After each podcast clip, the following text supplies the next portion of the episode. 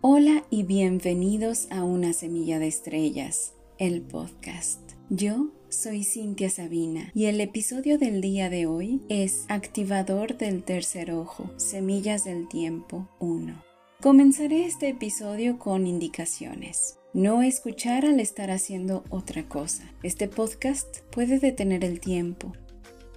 Mejor, te propongo disfrutarlo en un momento que te regales y que realmente permitas dedicarte a ti mismo o a ti misma con amor y respeto este espacio. Ajo, mi alma resuena con la tuya. 11. Oh hijos del día de la verdad, antes de la separación que os dividió en los hijos del amanecer y los hijos del libro, solo estaba el cubo de la ley y la ley del cubo. 12. Cada uno y cada cosa se movía y vivía dentro de esta ley. Una mente, un espíritu, una voluntad. 13. Dentro de las dimensiones y medidas del cubo está todo el conocimiento del cielo y de la tierra. Y para que ustedes supieran, se expandieran y se deleitaran en la suprema ley del cubo, Dios los creó, oh hijos del día de la verdad. 14. Y aun conformados solo por lodo y barro sonoro, en ustedes está la perfección del conocimiento del cubo de la ley, si solo recordaran. Versos 11, 12, 13 y 14 de El cubo de la ley y la torre de Babel del Telectonon de Pacal Botán.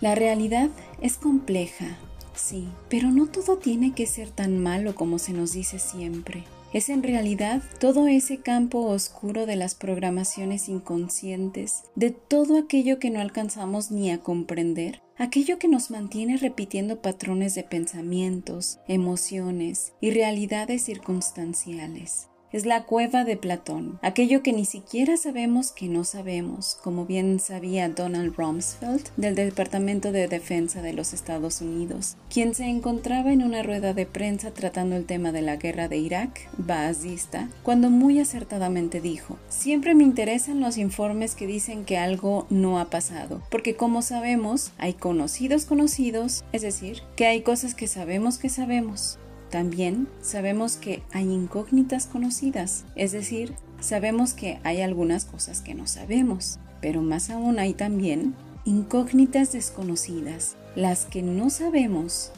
que no sabemos. Y si uno mira a lo largo de la historia de nuestro país y de otros países libres, es esta última categoría la que suele ser la más difícil. I'm blowing, ¿no? Sobre todo si sabemos que ese desconocimiento limita a cualquier alma que sobre este plano de existencia se experimente, pues aquí se encarna con una amnesia y una falta de claridad desde un tercer ojo dormido y fluorado, intencionalmente diseñado así el sistema de manera que, aun cuando suceden tantas cosas en el mundo, el terrestre normal no sea capaz de comprenderlo. Se habla de que el humano utiliza solamente un porcentaje de su cerebro, y eso es cierto. Pero también es cierto lo del tercer ojo florado, así como lo sugiere el artículo científico Human Pineal Gland Involuntary Process New Findings, que significa Proceso involucionario de la glándula pineal humana, nuevos hallazgos, de Junman, Bukrieva et al., en donde se reporta el resultado del estudio al material de autopsias de 77 personas, también el número 77 es muy significativo, entre las edades de 27 y 96 años mediante tomografía de contraste de fase de rayos X, histología e inmunohistoquímica y observando en todos ellos que la alteración de la glándula pineal en adultos mayores puede ser más profunda de lo que se ha informado hasta la fecha. En el abstracto literalmente se lee, identificamos y describimos una nueva forma de involución de la glándula pineal que finalmente condujo a la degradación total de la glándula pineal. La humanidad se está degenerando en un punto que no comprenden, pues en la actualidad todo alimento, agua y todos los servicios están en un nivel de contaminación en donde pueden mantener una baja vibración, lo cual irremediablemente afecta a la salud. Pues todo es vibración y la salud se trata de la calidad energética de dicha vibración. Pero dicha contaminación no solo se encuentra en ello, que es ya decir mucho, pero más aún se encuentra en lo que no sabemos, que no sabemos, que también nos contamina. ¿Qué decir de todo lo que llamamos entretenimiento? Por ello, la industria del entretenimiento está llena de ritualistas pedófilos que desde esos rituales llaman fuerzas que muchos ni siquiera comprenden y que para ciertos grupos bajodimensionales, mientras más contaminados, más consumen su porquería. No solo hay comida chatarra, hay música chatarra, películas chatarra, herramientas tecnológicas chatarra y hasta ropa chatarra, como ahora sabemos mediante los estudios de laboratorios realizados a la compañía de Shein o Shin, el término de ropa tóxica se debe a los altos niveles de químicos contaminantes en la ropa, según el estudio realizado en Canadá por parte de la Canadian Broadcasting Corporation. Esos niveles de químicos están relacionados con problemas de salud en adultos y niños, y esas ropas vienen de países asiáticos en donde intereses también están movidos, y en donde se actúa como una mente colmena gracias a la indoctrinación de ideales políticos en los que ahondaremos un poco más adelante. Y para comprender lo siguiente, hay que comprender que actualmente no hay una, sino varias agendas corriendo a la vez en un entramado telar de realidad, pero en las de las élites se reducen a dos agendas negativas corriendo, y, en contraposición a ellas, hay una ley del tiempo que no se divide ni fragmenta, y que regresa a la Tierra con todo su potencial. No es una entidad en el cielo quien lo decide, no es aquel que arrebata vidas porque es cruel, todos estamos entrelazados a dinámicas de leyes universales que nos recuerdan que todo lo que ponemos en la realidad regresa a nosotros como consecuencia y que en el acto nos convertimos creadores de nuestra realidad desde el nivel personal hasta el nivel colectivo. Todas esas dinámicas y leyes pertenecen a un nivel superior de conciencia en donde la unidad es el eje rector que podremos llamar fuente padre-madre y que no tiene un nombre y que además muchas veces escapa al concepto terrestre de Dios, que lo confunden mayormente con Yahvé o Jehová o las cuatro letras YHWH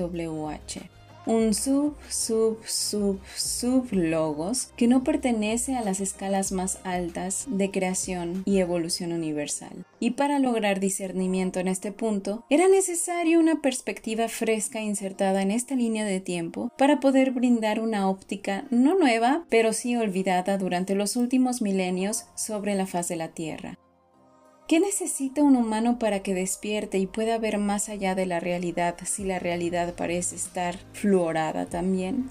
Es a través del camino de la sanación, pues requiere la autoobservación, aquel sendero que merece la disciplina de nuestra atención constante y presente, pues la sanación no es un proceso pasivo al que somos ajenos, es, en cambio, un proceso activo que involucra nuestra presencia en todo momento y a todos niveles para que se geste y de pronto florezca. La humanidad tiene el derecho de sanar y de encontrar en sí mismo el camino de regreso a la libertad del espíritu por medio de la soberanía alcanzada a través de la automaestría en la que siempre insisto. Es algo que comienza en lo individual, pero que impacta de manera colectiva muy poderosamente. No hay nada que teman más las colapsadas estructuras que seres que recobran su conciencia y la ejercen de manera soberana e independizada de las cadenas de programación de la Matrix. A pesar de que los humanos tienen derechos inalienables por ser humanos, viven en una cárcel de ilusiones en donde se juega como un abogado corrupto haría, con una línea delgada entre la justicia y la evasión de responsabilidades a través del juego del idioma y sobre todo de la percepción. Esos corruptos ilusionistas no son abogados sino del diablo, es decir, de sus propios intereses. Vamos a escalar un poco, pero en este momento pido a tu ser superior que se permita entrar en comunicación con mi ser superior, desde mi propio poder duplicado, con todo amor y respeto por tu ser, para que este proceso de activación no lleve al miedo, sino a la observación que nos permite trascender los programas que corren simultáneamente mientras me escuchas. Hablemos entonces de los softwares de programaciones vigentes en la humanidad y los desglosaremos a través de su impacto en tu propia anatomía electromagnética.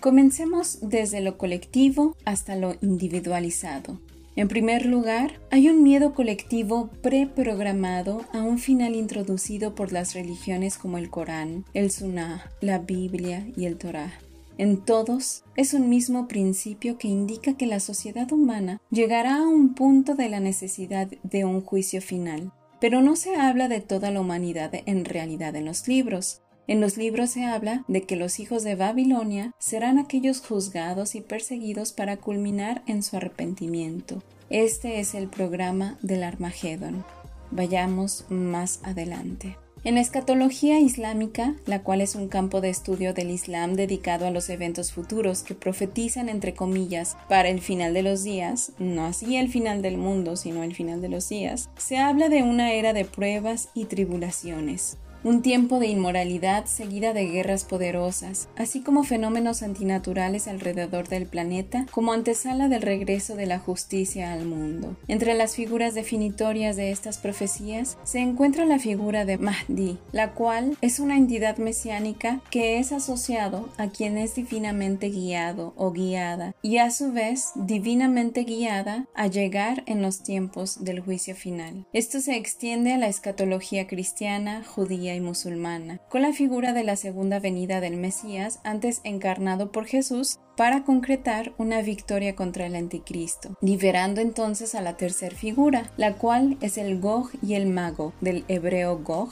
Megog, lo cual en Ezequiel 38 era el Gog de Magog haciendo referencia a que Gog era el individuo de las tierras de Magog, mientras que en Apocalipsis 28 la tradición judía había ya cambiado el Gog de Magog por Gog y Magog. La escatología judía veía a Gog y Magog como enemigos a ser derrotados por el Mesías, lo que marcaría el comienzo de la era del Mesías. Una visión dentro del cristianismo es más claramente apocalíptica, haciendo de Gog y Magog naciones en lugar de individuos, aliados de Satanás contra Dios al final de los tiempos, como se describe en el libro del Apocalipsis. La leyenda romana cuenta que las puertas de Alejandro, no de Alejandría, fueron erigidas por Alejandro Magno para repeler a la tribu que el historiador judío romanizado Josephus los conoce como aquellos de la nación descendida de Magog, el Jafetita, así como es descrito en Génesis. Esto es importante porque los Jafetitas son los descendientes de Jafet, uno de los tres hijos de Noé en la Biblia, y en términos antropológicos se utilizaba coloquialmente para referirse de manera coloquial, acentuando en la raza, a los hombres blancos, es decir, la raza caucásica, y al explicar en detalle que se trataban de los escitas, quienes estaban muy relacionados con los ancestrales babilonios, y por los primeros cristianos fueron considerados las hordas apocalípticas que en la Edad Media se les asoció con las diez tribus perdidas de Israel. El Gog de Magog es uno de los linajes que ha sido bélico desde su comienzo, que se ha desplazado genéticamente con sus varias familias, no en un lugar estático, sino alrededor del mundo y son rastreables hasta unos siete siglos antes de Cristo, dominando a razas raíces originales de paz que habitaban el planeta hasta su exterminio. Aquí te recuerdo que este episodio es una apertura del tercer ojo. No trates de juzgar desde la mente y desde tu sistema de creencias. Recibe la información y trata de ver el mensaje más allá de los prejuicios por sistemas de creencias. Seamos observantes mientras Gog y Magog resultan confusos ya que en Génesis 10 se describe a Magog como hijo de Jafet y nieto de Noé, no se menciona a Gog. En Ezequiel 38, Gog es el individuo y Magog su tierra, y el término Goa u Magog existe en los papiros del Mar Muerto, mientras que en Apocalipsis, Gog y Magog juntos son las naciones hostiles del mundo aunque como cita David Peterson en el libro La literatura profética, una introducción, el Gog y Magog es producto del conflicto cósmico descrito inmediatamente después de los capítulos 40 a 48 de Ezequiel.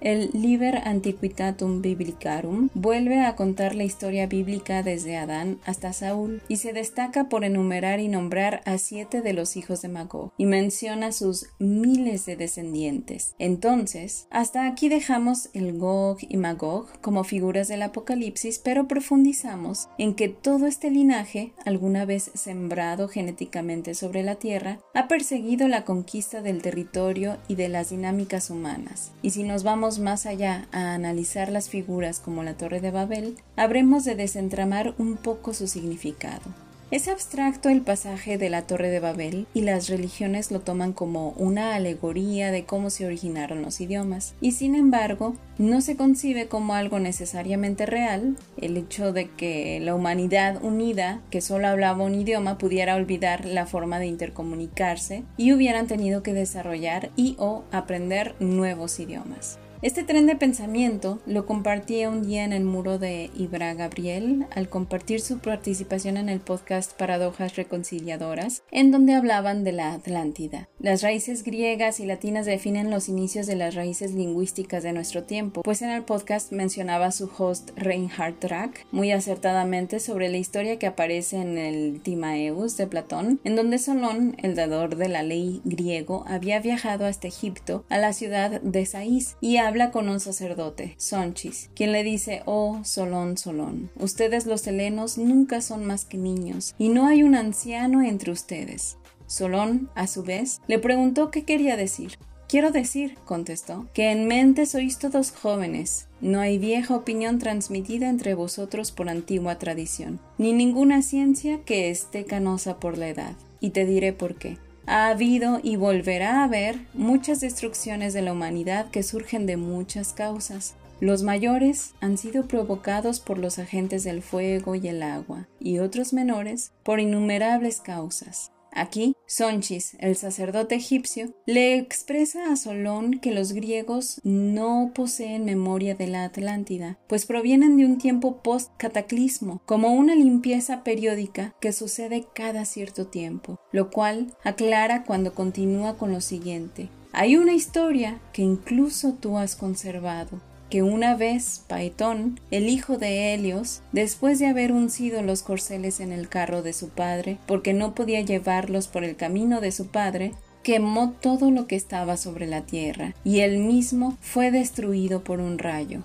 Ahora bien, esto tiene la forma de un mito, pero realmente significa una declinación de los cuerpos que se mueven en los cielos alrededor de la tierra y una gran conflagración de las cosas sobre la tierra, que se repite después de largos intervalos. Con ello, Sonchi se refiere a los largos ciclos de la tierra y de los astros que rigen cálculos grandes y cortos en un conteo que parece llevar de un inicio a un final, el cual podría considerarse una limpieza periódica, como así lo llama. Entonces, como mencionaba en dicho comentario, lo que apenas comenzamos a comprender de la Atlántida proviene de los hijos de Babilonia y sus descendientes, quienes, esparcidos en todos los territorios conquistados por sus diversificadas familias, han contado desde la memoria lobotomizada de los registros históricos reales pasada a una humanidad que ha olvidado la esencia y sustancia real de aquellas civilizaciones. En el libro clásico de Alexander Hislop, llamado Las dos Babilonias, hace un análisis de cómo está la Babilonia caída y maldita, por así decirlo, y por otro lado está la Babilonia que ha inspirado las actuales religiones en muchos sentidos, desde el secretismo hermético para solo algunos iniciados en el misterio, que une a la Iglesia romana, por ejemplo, con el culto babilónico. El emblema de la Babilonia corrupta moralmente era representado por una mujer con una copa en su mano de la cual todas las naciones bebían y se intoxicaban en sus brebajes, con el vino de la fornicación.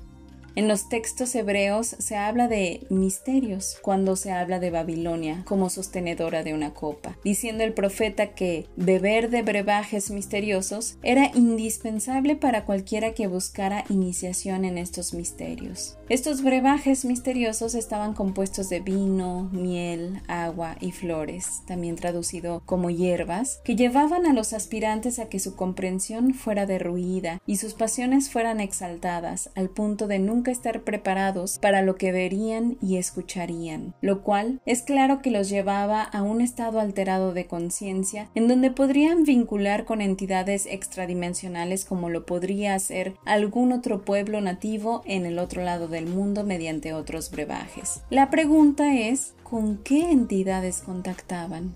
Si la inmoralidad que siempre se le concibe a Babilonia refleja como un espejo a los mismos rituales pedófilos, con ritos de sangre y sexo heterosexual y homosexual igualmente, y degeneradas prácticas tal y como se describe aún hasta la actualidad en los círculos de élite, que se extienden hasta las jerarquías menores pero influyentes de Hollywood hoy en día, en donde ciertas entidades acuden a dichos rituales para garantizar poder y fama a algunos, mientras se pactan ciertas cosas que, aunque parecieran inofensivas para los pactantes, siempre conllevan consecuencias mucho más profundas y severas, hasta crueles, y en esto se basa el engaño arcóntico. El rey Nabucodonosor II fue el rey de más larga duración de la dinastía caldea de Babilonia y estaba comprometido con la conquista a través de la destrucción de diferentes naciones y después reconstruirlas con una opulencia y magnificencia bajo el mando de su imperio, ofrecidas para honrar a Marduk. Su devoción a Marduk era una celebración de las victorias babilónicas y su supremacía, y Marduk es de un linaje híbrido satánico anunnaki llamado Omicron, como de aquellas últimas variantes producto del ataque biológico reciente contra la humanidad y ustedes saben a qué me refiero. En fin, ese demidios se alineó con las fuerzas necronomitonas niburianas para controlar el portal de Giza durante la rebelión luciferina. La otra Babilonia, como menciona Hislop, moldea mediante el ocultismo y el simbolismo de la concepción de Rea la Caldea, la mujer de la copa babilónica, como la madre de todos los dioses y asociada a Venus como símbolo de impureza sexual ligada a la prostitución, lo cual se volvió el prototipo de la mujer nombrada en el Apocalipsis como la mujer con la copa en su mano y el nombre de Babilonia en la frente como la madre de las prostitutas y las abominaciones sobre la tierra, lo cual curiosamente fue adoptado por la Iglesia romana como su propio emblema elegido para ser el emblema del sacerdote, el cual es un vínculo entre las dos Babilonias, pues la figura del sacerdote se convierte en la del proveedor de la espiritualidad, una interferencia entre la conexión divina original que fue impuesta mediante el miedo, el terror y el trauma colectivo a través de las cruzadas sin Inquisición, en donde solo el iniciado conoce más allá del velo de la materia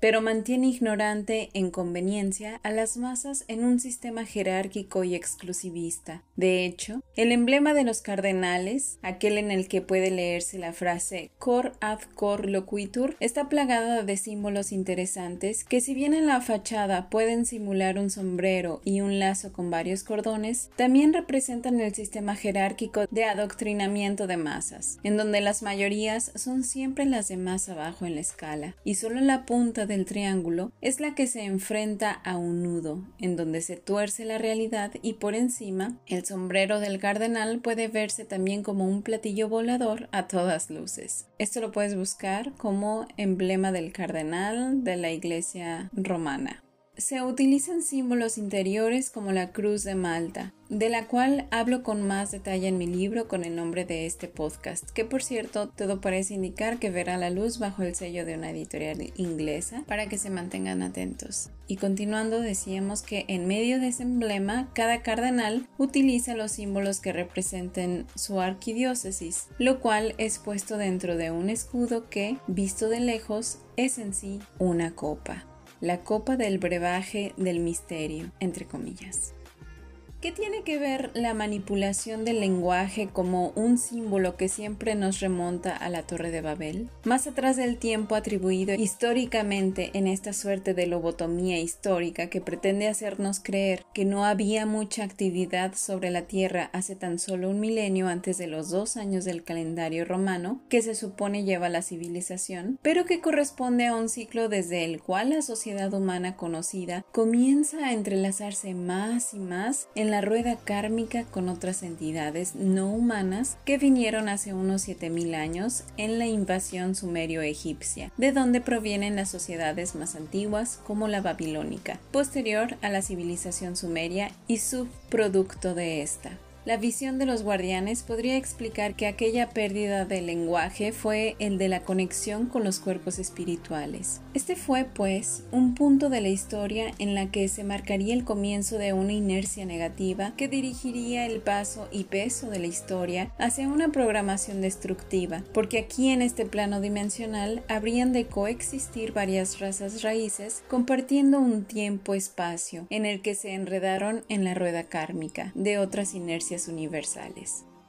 Es momento de retomar nuestra historia como esta humanidad del quinto sol, para poder avanzar al siguiente desde bases sólidas y sanas para evolucionar colectivamente. Si seguimos ignorantes de nuestro pasado, no se alcanzará a comprender qué tiene que ver una cosa con la otra y cómo en la actualidad puede seguirse manteniendo el control económico, pues se trata de programaciones como softwares que preprograman en las personas que, como no recuerdan más allá de la propia vida, no existe más allá de esta e incluso reducen a un tema de creencias lo que no alcanzan aún a ver ni comprender. Entonces, nos olvidamos de la historia porque, entre comillas, no nos afecta. ¿Y qué nos importa a Kenatón? ¿O quién va a recordar al Imperio Otomano? Y entonces nos encerramos en la cueva del ego mental del yo lo sé ya todo, sin observar el plano de realidad desde una perspectiva más elevada que permitan ver las cosas desde otra manera. Por eso las semillas vienen con una perspectiva que desde las estrellas saben otra historia, porque la recuerdan como una realidad más reciente y más latente, y desde un tercer ojo vibrante y abierto desde el corazón. Lo que traen en sus manos es discernimiento, el que han desmantelado, desmenuzado y examinado para volver a reconstruir en sí mismos desde la automaestría automaestría de aquel que no dice ser, sino quien brilla con luz propia porque es.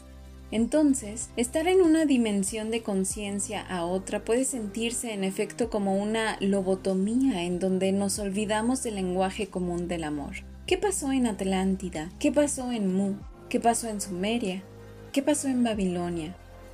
Del libro de Génesis dice, en el principio las primeras ciudades nacieron cuando Dios permitió que emergiera tierra seca desde la superficie del agua y en el principio, dicen los mitos sumerios, estaba Eridu. La leyenda sumeria dice que este fue el pináculo de la creación la primera tierra que nació y de donde nacieron las primeras tribus, pero es en estos detalles en donde la humanidad puede perderse pensando que en realidad esta era la única civilización sobre la tierra. ¿Qué tal si hubieron más y esta fue la que se proclamó en control de la tierra? Pues es en Eridu en donde el rey sumerio aparece en las primeras estatuillas que dan registro del rey que tiene cuerpo de serpiente que datan del año 7000 a.C.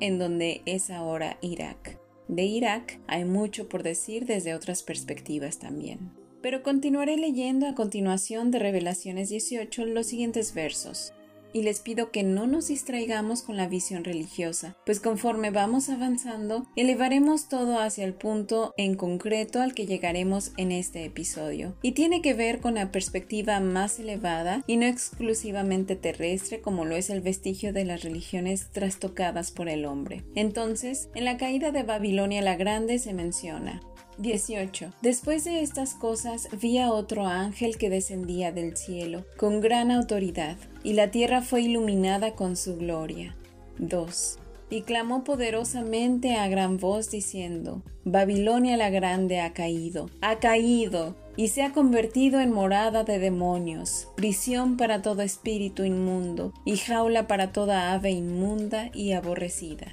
3 porque todas las naciones han bebido del vino de la ira de su fornicación. Los reyes de la tierra han cometido fornicación con ella y los mercaderes de la tierra se han enriquecido por la abundancia de su lujo. Solamente sanando el nudo kármico se libera. No puede ser liberado de ninguna otra manera, pues cualquier cosa que evadimos es algo no sanado y más bien ignorado o relegado al inconsciente, en donde hay un campo dimensional muy amplio que fue aprovechado por parte de la oscuridad y todas las entidades derivadas de la caída para poder operar a nivel del bajo astral. Y te pido pienses, por ejemplo, en las enfermedades mentales. Las enfermedades mentales surgen a partir de la fragmentación. La fragmentación mental no solo sucede en el microcosmos, sino también en el macrocosmos como una entidad colectiva que afecta al campo planetario y en la actualidad hay un daño en el inconsciente colectivo causado por la locura. ¿Por qué crees que las élites entonces, durante la gran totalidad de la historia que conocemos, ha sido tan predilecta de la pedofilia, la tortura, las masacres, los genocidios, la crueldad y las guerras? Porque todo ello conlleva un trauma que, llevado a los límites, fragmentan la psique humana a puntos que, como demuestran los experimentos nazis, terminaban por abrir portales al inframundo en sus puntos más oscuros. La locura es una mente enferma, un alma enferma o desconectada, que lleva al ser a optar por infligir continuamente destrucción y daño a sí mismo y a los demás. Si no se detiene el comportamiento abusivo, destructivo continuo, dañará al alma a través de la fragmentación y la degradación genética. La locura es una forma de definir los comportamientos que crean la destrucción del alma, esa acción que finalmente desconecta el cuerpo, mente del alma y del espíritu. Cuando un ser tiene el alma desconectada, experimenta una sed insaciable de deseo, depresión negra, dolor y sufrimiento en grandes niveles. Cuando uno es continuamente destructivo para sí mismo o para los demás, eventualmente las capas del alma se fragmentan y dividen. Cuando un ser humano tiene el alma dividida, exhibirá tendencias que se llaman esquizofrenia, personalidad disociativa, sociopatía o falta de empatía, y una serie de distorsiones psicológicas que conducen a la locura. La locura es una descripción de la existencia de los reinos del infierno y es cómo reconocer fácilmente la posesión a través de comportamientos satánicos o antivida que son controlados por la entidad poseedora. Por ejemplo, las personalidades múltiples, que son en realidad la posesión de varias entidades demoníacas que toman control del ser orgánico que les alberga.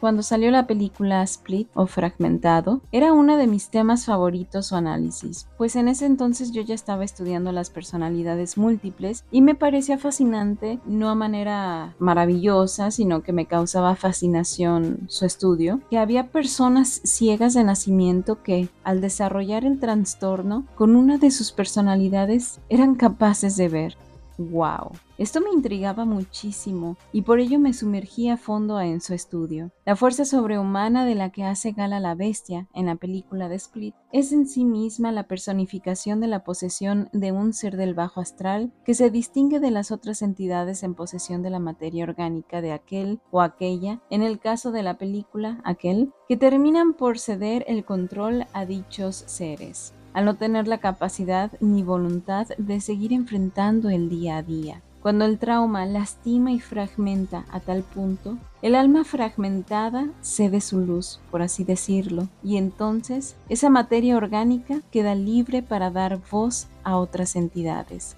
¿Recuerdan las tramas del abuso sexual a los otros seres fragmentados en la película? De manera similar, los medios tecnológicos como Alexa, Siri o los Spirit Box y hasta las cámaras de vigilancia, al estar pasivamente ahí, pero con el potencial de ser vistos o escuchados y poder ser utilizados para comunicarse son ocupados por entidades y eso lo pueden investigar si buscan en YouTube o incluso en Facebook pueden buscar una página de un matrimonio que, sin buscarlo pues ejemplifica esto perfectamente. Pues su Alexa o hasta el momento en el que yo me quedé estaba siendo utilizada desde hacía ya un año y habían estado viviendo en medio de muchos sucesos paranormales. Se llama Soy Mashaluk todo junto, los tuyos, los míos y los nuestros. Y bueno, la página no estaba creada para esto, pero terminó siendo un caso documentado que en lo personal estuve estudiando y bueno, hasta les envié en su momento un mensaje para ayudarlos, pero en fin. Como menciono, estas entidades toman posesión de los aparatos tecnológicos porque son una ventana de acceso y comunicación a este plano dimensional de existencia. Pero imagina cuán preciado no es para ellos el poder experimentar la vida desde ocupar la materia orgánica o inorgánica de alguien que cede consciente o inconscientemente el control. Ponte a pensar en ello. Así, aquellos que pactan su alma ceden su cuerpo a entidades, y eso lo vemos en Hollywood muy a menudo. Por ejemplo, Madonna busca cómo se ve y actúa hoy por hoy, y te puedo decir que ya no es Madonna, sino una o más entidades viviendo a través de ella. Ellos piensan que ganan poder a través de sus pactos, pero más bien lo ceden, y ya no hay vuelta atrás. La parte truculenta del pacto es lo que ganan dichas entidades que después les ocupan. En los tiempos de Babilonia, todo lo que ahorita está saliendo a la luz de estos círculos de Hollywood Hollywood, con sus anillos de pedofilia, tortura sexual, trata y demás vejaciones y rituales satánicos, en donde también hay políticos de muchos países involucrados y demás, eran realmente como un reflejo de lo que en Babilonia sucedía en su día a día. Ahí el control de las masas se llevaba a cabo a través de la tortura, las prácticas de magia, guerras, política, intrigas, religión, rituales de sangre, las prácticas de magia negra y sexual, las guerras, las políticas, la intriga, el sexo en distorsión, las orgías, la religión, los rituales de sangre y otras manifestaciones que son paralelas a lo que vivimos en este tiempo dimensional, en las sombras de este tiempo dimensional, es decir, detrás del velo. La historia no es lineal, por cierto. El tiempo solo existe en este plano dimensional de manera lineal como lo concebimos, pero en realidad yo y otras semillas estelares lo vemos como una dimensión. En diferentes dimensiones se experimentan los mismos arquetipos con diferentes manifestaciones, y eso es algo que no se puede comprender si solamente queremos comprender la realidad a través del dogma o de la historia misma. Debemos de abrir la mente, porque la mente no es la que contiene las respuestas, son los niveles más elevados y sintientes los que contienen la memoria de la conciencia. Babilonia no fue el principio, fue el apogeo Recordemos que el imperio sumerio comenzó en el 4100 a.C. y terminó toda esa era hasta el periodo neobabilónico que finalizó hasta el año 539 a.C. y que nosotros no somos ni siquiera una humanidad que tenga demasiado tiempo de desarrollo comparado a los cuatro milenios de degeneración social que habitó antes sobre la Tierra. Para comenzar a explorar más nuestras raíces, debemos de irnos más atrás, a las tribus originales de las cuales desciende la alberca genética de la humanidad híbrida. Esas familias no provienen todas del mismo linaje, y de hecho, los linajes y tribus se distinguen entre sí como aquellas creadas por el falso padre o Yahvé, o cuatro letras, YHWH,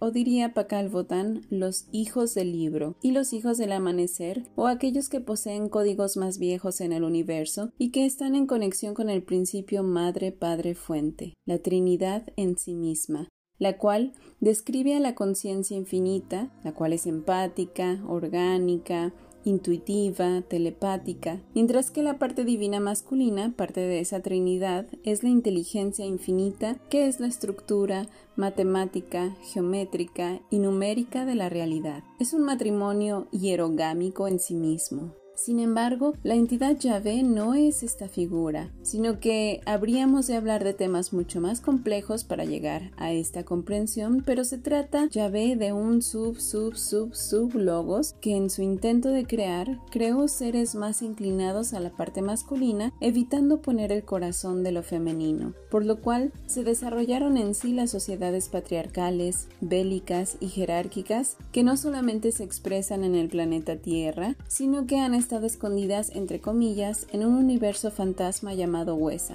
de donde provienen otras especies también involucradas genéticamente con la Tierra. Los ángeles caídos no provienen, sin embargo, de este universo fantasma, fueron seres de luz que cayeron al entrar en contacto con la tercera dimensión, olvidándose de su propósito divino, y como toda acción tiene su consecuencia gracias a las leyes universales, entonces se provocaron efectos mariposa que derivaron en la reproducción de ciertos arquetipos vigentes hasta nuestros días. Las alianzas de estos seres que en la caída convirtieron su potencial divino en un espejo negro demónico, utilizándolos para crear jerarquías oscuras y fragmentar hacia abajo la experiencia dimensional, fragmentándose así cada vez más y más en su caída, desarrollaron junto con sus aliados de ese sistema un complejo entramado anticrístico, lo cual debemos de comprender de nuevo lejos del portal dogmático de la religión, integrando que crístico no se refiere a una persona, sino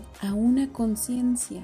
cuando Juan Bautista bautizó al enviado Semilla, el hombre Yeshua adquirió no un apellido, sino un término que hace referencia a la conciencia que encarnaba tras su iniciación como humano que vive a través de los códigos cristala, en los discos holográficos y genéticos albergados en su información, y traducidos a esta experiencia dimensional como producto de un complejo plan para impactar esta realidad con una huella que marcó incluso un antes y después en la medición del tiempo, aunque las falsas religiones terminaran por apropiarse y distorsionar el contenido sustancial de sus enseñanzas, adjudicándose el poder de proveedores de una espiritualidad, la cual no se consigue desde lo exterior a lo interior, sino desde el interior hacia lo exterior,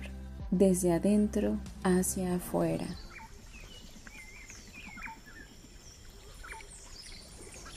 15. Hijos del día de la verdad. Así como el cubo es la medida de la perfección del pensamiento de Dios, así también vosotros sois la medida de la perfección del movimiento incesante de Dios que se llama tiempo. 16. En vosotros el cubo es la corona del perfecto conocimiento de la voluntad de Dios en el tiempo. Pero fiel a su palabra, Ibilis cometió un error de apariencia justa para mostrarse enemigo del hombre, Ibilis partió el cubo. Condujo un olvido del tiempo dentro de la mente, separando la mente del espíritu que es el movimiento de Dios en todas las cosas. 17. Y por este olvido en el hombre, mente y espíritu se confundieron. La voluntad se debilitó. Nació el ego. El yo de muchas cabezas de Ibilis triunfó. Surgió la falsa autoridad Llegó a ser Babilonia y en su centro la Torre de Babel, la maldición monumental por no saber más el tiempo. Esta es la simiente de nuestra amnesia, el haber escapado a las leyes universales y galácticas de la codificación más avanzada y sutil del tiempo, con ritmo propio y orgánico. Pero en esto ya ahondaremos en otros episodios.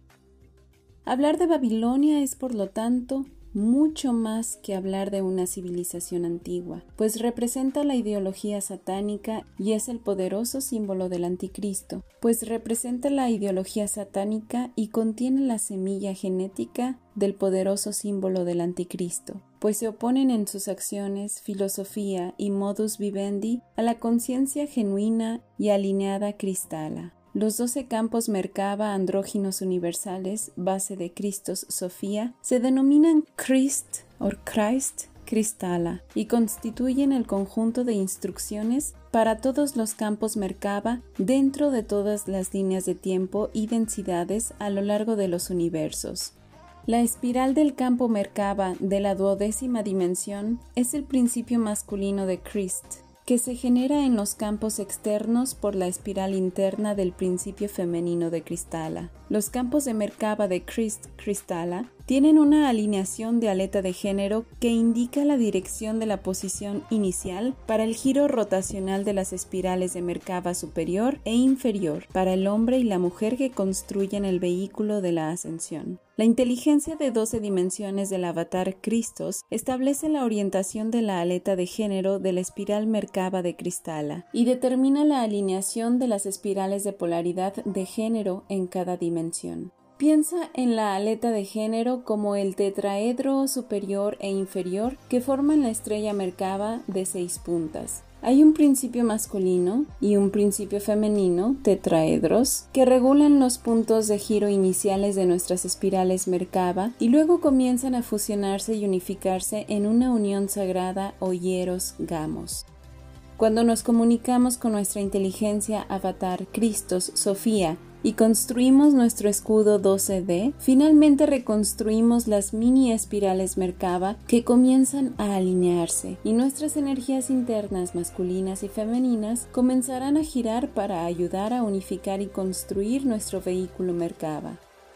Al unir nuestro masculino y femenino internos, pasando por el proceso de matrimonio sagrado o unión hierogámica y obedeciendo la ley de género, el proceso natural de comunicación con los vínculos con la conciencia crística comienzan a construir los campos de Merkaba, que ya no son el tetraedro, sino que cobran una forma especial mediante su trabajo de armonización y balance de dichas fuerzas masculinas y femeninas en acción. Por eso, Yeshua llegó en el momento en el que tenía que llegar, pero no vino solo, ni predicó tampoco solo, ni Magdalena era una prostituta como pasó a la historia por las religiones, aunque ella encarnó en sí los códigos sofiánicos, por lo que las memorias de esa línea de tiempo se encuentran muy por debajo de lo que realmente sucedió y del por qué impactó de tal manera la historia. Y aunque no ha sido el único avatar, cada avatar es una multidimensional expresión de los principios encarnados que se manifiestan en diversas situaciones específicas en cada plano dimensional, como lo es en el nuestro aquí y ahora.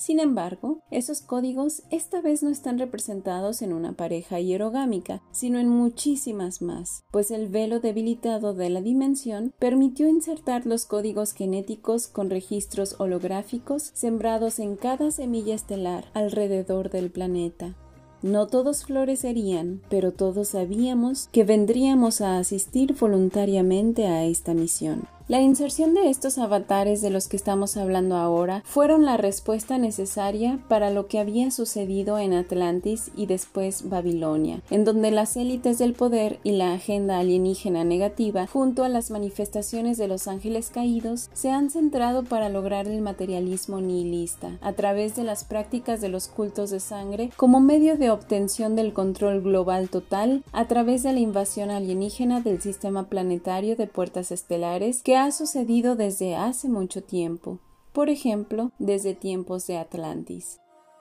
El sistema financiero global, tal como funciona actualmente, ha sido heredado de la línea de tiempo de invasión extraterrestre en Sumeria y Egipto, en la que la magia negra babilónica había estado controlando la oferta monetaria. Esto se estableció como un sistema de recompensas para los controladores para que la mayoría de los recursos permanecieran bajo el control de esos linajes híbridos alienígenas del Power Elite que practicaban alguna versión del culto de sangre de Saturno o la religión del sacrificio de sangre humana. La caída no sucedió en unos días o se consumó en un tiempo determinado. Comenzó y se siguió gestando y cayendo en el transcurso de la humanidad y todas sus guerras, conquistas y el lado oscuro que resultaron ser las sociedades civilizadas, entre comillas, que no tienen mucho de civilizadoras a otras tribus originarias que mantenían en su filosofía de vida y desarrollo una conexión directa con la madre naturaleza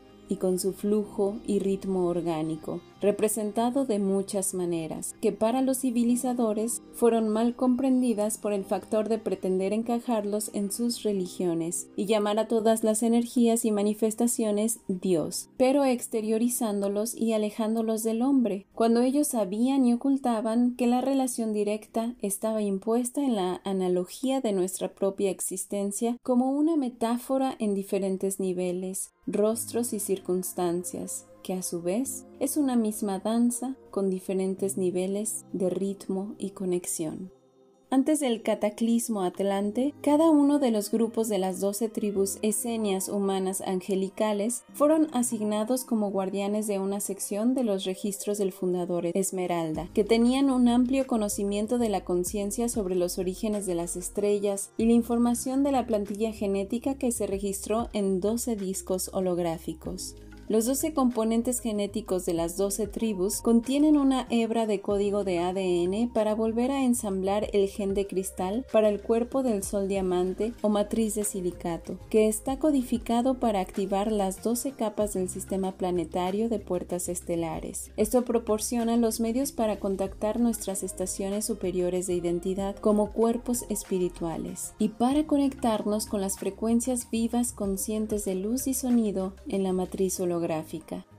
Los conjuntos de instrucciones para reconstruir y volver a ensamblar el patrón de ADN de 12 hebras se encuentran en las claves genéticas que están en el plano cósmico Christ Cristala y que constituyen del 12 Tree Grid o la plantilla de manifestación de 12 hebras. Cuando abordamos la luz como frecuencia de energía radiante, se vuelve más claro que Quantum of Light, la parte cuántica de la luz, es la forma en que el universo transfiere paquetes de energía inteligentes a la conciencia a través del tiempo y el espacio. Esos paquetes de frecuencia de energía de luz inteligente también se denominan códigos de símbolo de luz o letras de fuego de ADN. Estos códigos de luz se entregan al planeta y al cuerpo humano a través de una corriente de frecuencia de energía que se llama Kundalini.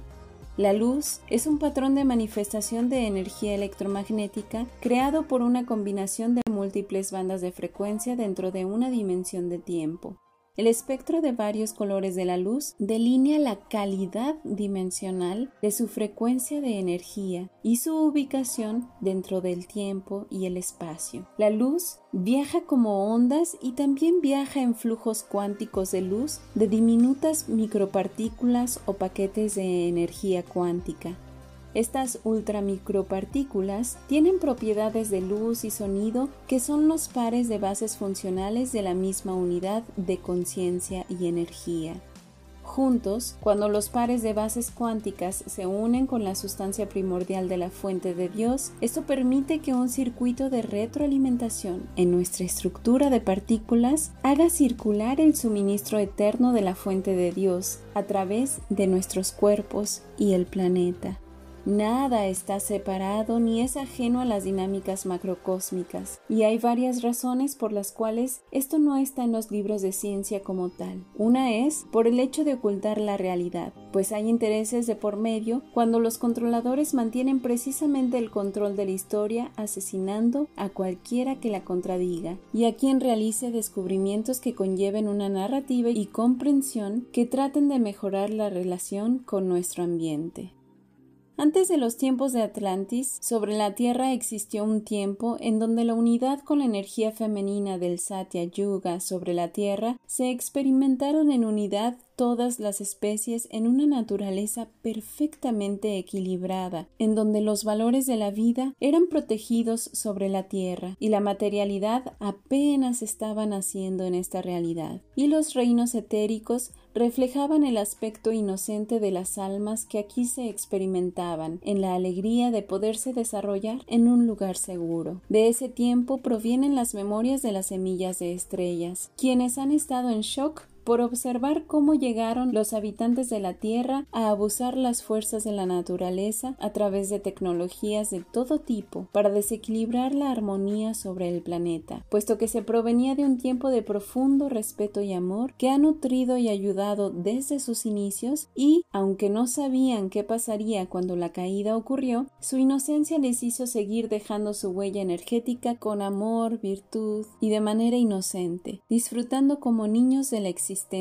emocionados por el proceso de existir, y se creó ese paraíso que se cita en los libros. Para seguir el trabajo de la luz, hacen falta semillas que comprendan su misión y su trabajo, pues venimos con trabajo por hacer y esta es la principal relevancia del tema de las semillas estelares, y no tanto qué es uno o qué es el otro, o quién es y quién no. Todo trabajador desea ser semilla, y toda semilla ha sido un trabajador de la luz.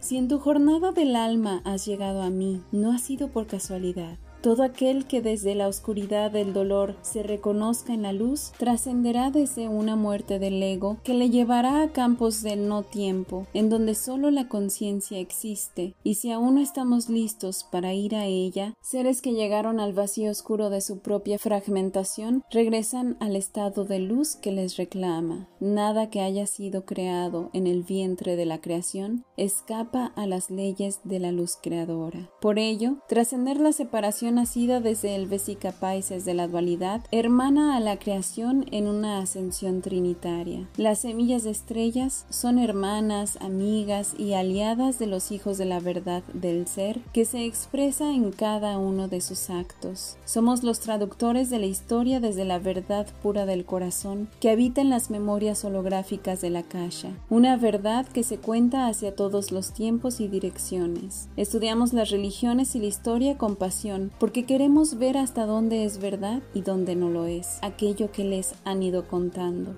En tiempos de la distorsión es el alma la que resuena, Hoy por hoy habitamos un mundo que con los dos y el tercer ojo abierto vemos que es un mundo que pertenece a las corporaciones que han diseñado una estrategia legal a través de legislaciones en donde se protegen a sí mismos. Tenemos lobistas de farmacéuticas que han puesto junto con petroeléctricas a presidentes en el poder que después no pueden oponerse a lo que ellos dictan, o más bien no es que no puedan, sino que venden el valor, la virtud y la integridad a cambio de dinero. Un juego sucio arcóntico que negocia con el potencial del humano a nivel álmico. ¿Qué tiene que ver el hecho de todo lo que hemos estado hablando en este momento? ¿Estás atento? ¿Estás atenta? Si me estás escuchando atentamente, sabrás que todo punto está conectado. Es la verdadera batalla espiritual en la que estamos en estos momentos. Eso es lo que tu alma está resonando tanto. Es mi canto amoroso el que llega y te canta. Es la verdad de la madre la que te roza la cara, porque eres un ser que está en evolución, y es por eso que hoy estás aquí, en tu futuro, escuchándome desde otro nivel de tu propia conciencia. Nada es casualidad. Y tú también estás conectado al todo desde aquello que te hace buscar pulir tu realidad desde tus adentros. Eres parte de un movimiento que no puede ser escuchado simplemente por la mente. El ser pulsa en frecuencias y en ritmos cósmicos en una belleza interdimensional de alcances cuánticos. Su belleza es unificadora y excede el límite de lo que crees que sabes y lo que ni siquiera sabes que no sabes.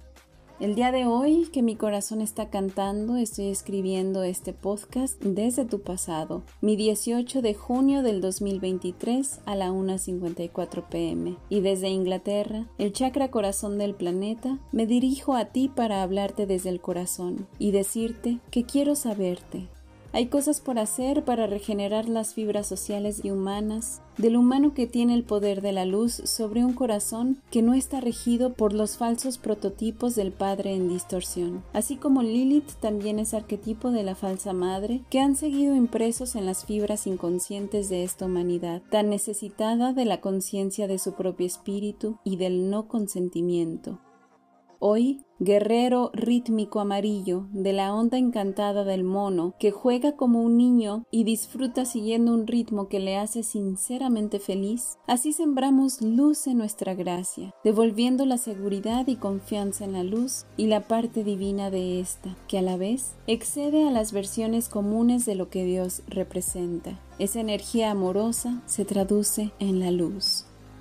En estos momentos ha habido por primera vez en la resonancia Schumann algo que nos ha dejado boquiabiertos a todos. Los patrones geométricos y rítmicos de su mensaje han dejado en shock a quienes solo lo miden como un instrumento muerto, sin conciencia, como solo reflejo de las interacciones interplanetarias. Sin embargo, el ritmo de su frecuencia solar danzó con un ritmo inimaginado, no es tecnología extraterrestre, sino la manifestación consciente de la fuente que llega a través de cada uno de los soles que están interconectados entre sí mismos, como en realidad todo lo está, y nosotros también dependemos de la vitamina D que nos nutre, y si no nos nutre, en su sequía anhelamos el calor de un día cálido, como el calor del amor que el frío de su ausencia congela.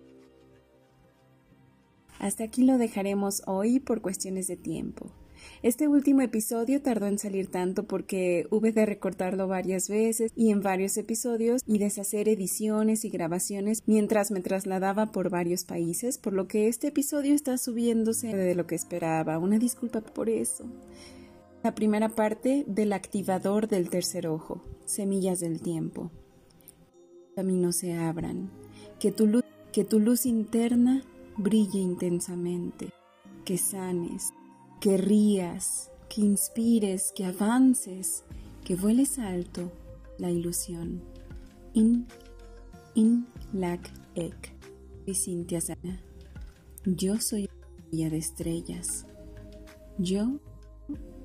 soy otro tú.